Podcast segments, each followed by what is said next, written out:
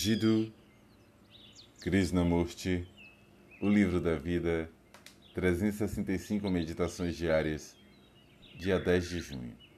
Uma atenção que não é exclusiva. Acredito haver uma diferença entre a atenção dada a um objeto e a atenção sem objeto. Podemos nos concentrar em uma ideia, uma crença, um objeto particular. Isso é um processo exclusivo.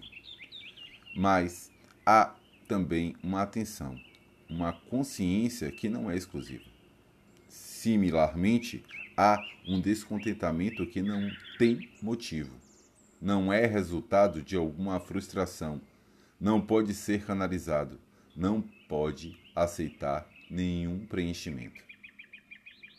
Talvez eu não esteja usando a palavra certa para isso, mas acho que esse extraordinário descontentamento é o essencial.